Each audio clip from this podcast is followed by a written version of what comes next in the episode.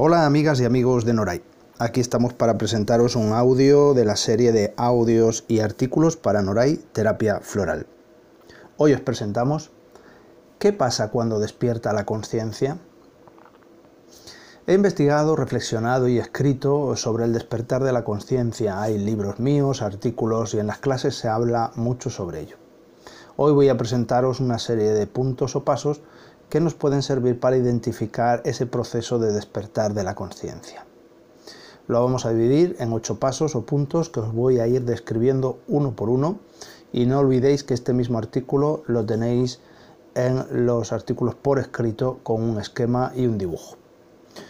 Vamos a ello. Paso número uno. Cuando se produce el despertar de la conciencia, una de las cualidades que se activa es la de la metaposición, es decir, que la persona se convierte en una observadora externa de sí misma, de sus vivencias, de sus emociones y sentimientos, de sus pensamientos. Esta posición externa permite una perspectiva diferente, como de mirar desde afuera, como si le sucediese a otra persona.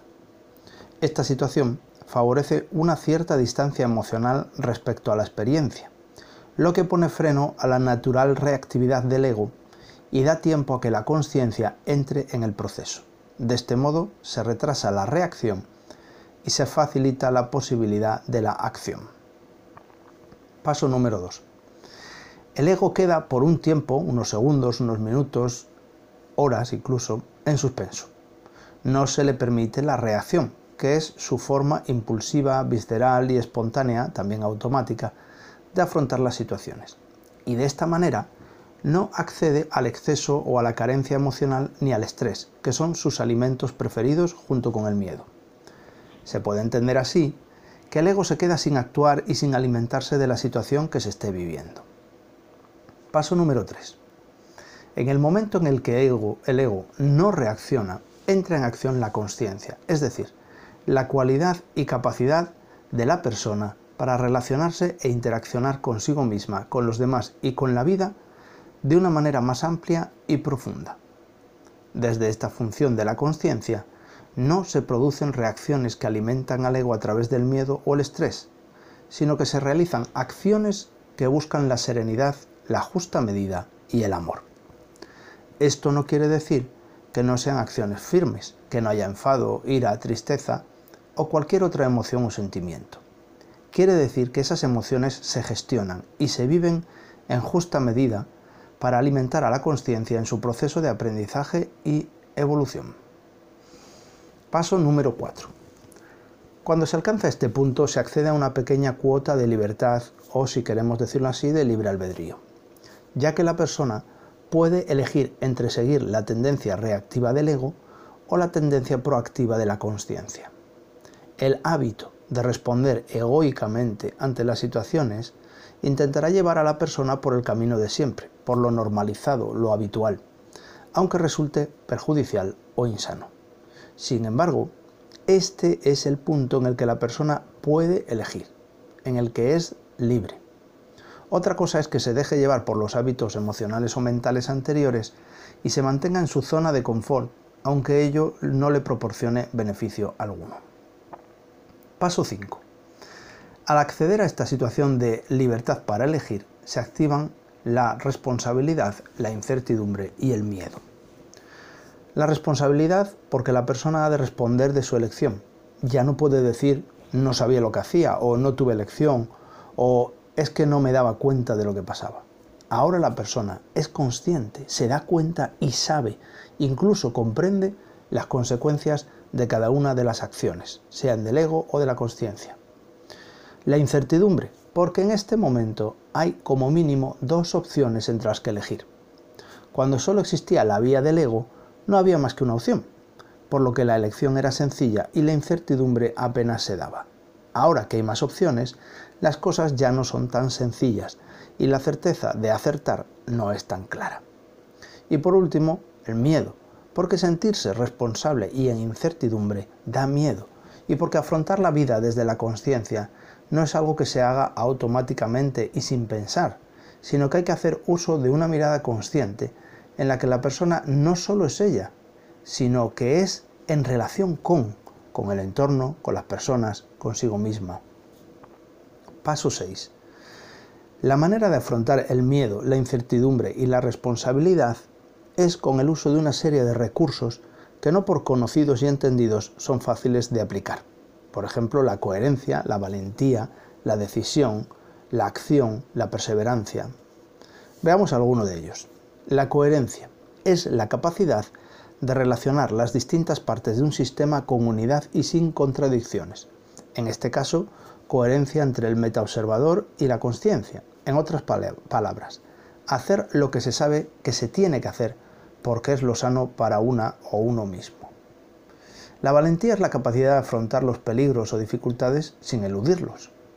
La decisión o determinación es la capacidad de decidir sin vacilación lo que hay que hacer y hacerlo. La acción es la realización de la decisión tomada. Y por último, la perseverancia es la capacidad de sostener cierto esfuerzo para conseguir un fin u objetivo. Una vez despertada la conciencia y utilizando estas cualidades o recursos, poco a poco se van venciendo las limitaciones del ego y se va eligiendo la vía de la conciencia, siempre teniendo en cuenta que el miedo, la incertidumbre y la responsabilidad no, desaparecen, sino que se las supera una y otra vez. Paso número 7 llegamos de nuevo al observador externo o metaobservador. Con los pasos dados anteriormente, el metaobservador es quien decide y elige el camino que quiere tomar. El del ego, el de la conciencia. Unas veces conviene uno, otras veces conviene el otro. Pero es importante saber cuándo se está alimentando al ego, cuándo se le está gastando y cuándo se está alimentando a la conciencia. Lo ideal es gastar el ego y alimentar la conciencia, aunque recordemos la sentencia escrita por Publio Terencio Africano en una comedia que se representaba en el año 163 a.C. Homo sum humani nihil ame alienum puto. Perdón por esta última palabra. Soy un hombre, nada humano me es ajeno. El hombre y la mujer es ego en su mayor parte, y como tal el ego reclama su parte de vida. No siempre se puede, se debe o se quiere evitar ya que el ego es necesario para la supervivencia. Paso 8. Tomar el camino de la conciencia no es solo una acción, es también una declaración de intenciones, un compromiso, una actitud y una filosofía de vida. Su objetivo, crecer interiormente, evolucionar, distanciarse del miedo, alcanzar la serenidad, caminar hacia la autorrealización. Una vez descritos estos ocho pasos, también hay que decir que no siempre es sencillo y no siempre es posible. Pero si miramos hacia el centro de nuestra existencia, hacia el ser interior, oiremos una voz, la voz de la conciencia, que nos guía hacia ese centro cada día de nuestra vida. Si nos mantenemos en atención, parados y en silencio interiormente, podremos acercarnos cada día un poco más a una existencia consciente, armonizada y plena. Al tomar la decisión de transitar este camino de evolución y desarrollo interior, surgen ciertos problemillas, resistencias internas o externas que hay que ir venciendo para poder avanzar. En relación con las resistencias externas, hay que estar dispuesto o dispuesta a enfrentarse a aquellos sistemas, pareja, familia, amistades, ámbito laboral, social, que ante los cambios y la evolución se muestran en desacuerdo y hacen sus propias resistencias en forma de críticas, comentarios, chantajes, abandonos, confrontación, desprecio, etc. Estas reacciones son naturales en todos los sistemas y la persona que está en el camino ha de sobrellevarlas pasándoselas por el arco del triunfo. Ya me entendéis. No haciendo caso y confiando en que los procesos internos de cambio y evolución son el camino que cada persona ha de experimentar para vivir su vida. En estos casos se puede aplicar con firmeza y asertividad la regla del REC, respetar, entender y compartir, que tenéis explicada en otro audio, y que más o menos viene a decir, no te pido que lo entiendas, no te pido que lo compartas, pero sí te pido que lo respetes. Si alguien no es capaz de respetar esto, quizás ha llegado la hora de sacarlo del sistema o de irse uno mismo del sistema. Habrá que valorarlo. No hay que olvidar que incluso la luz más potente no ilumina el camino para aquel que permanece con los ojos cerrados. Abramos los ojos, contemplemos a nuestro ser interior y caminemos hacia él por el camino de la conciencia. Como decía el maestro Gandhi, Dios nos quiere atrevidos. Espero que este audio os haya gustado, queráis seguir escuchando los audios de Noray Terapia Floral o leyendo los artículos que encontraréis en la página de Noray Terapia Floral. Y recordad, conocimiento no es igual a sabiduría. El conocimiento acumula, la sabiduría se desprende de lo acumulado y se queda con la esencia, que es lo que nos sirve para trabajar nuestro ser interior.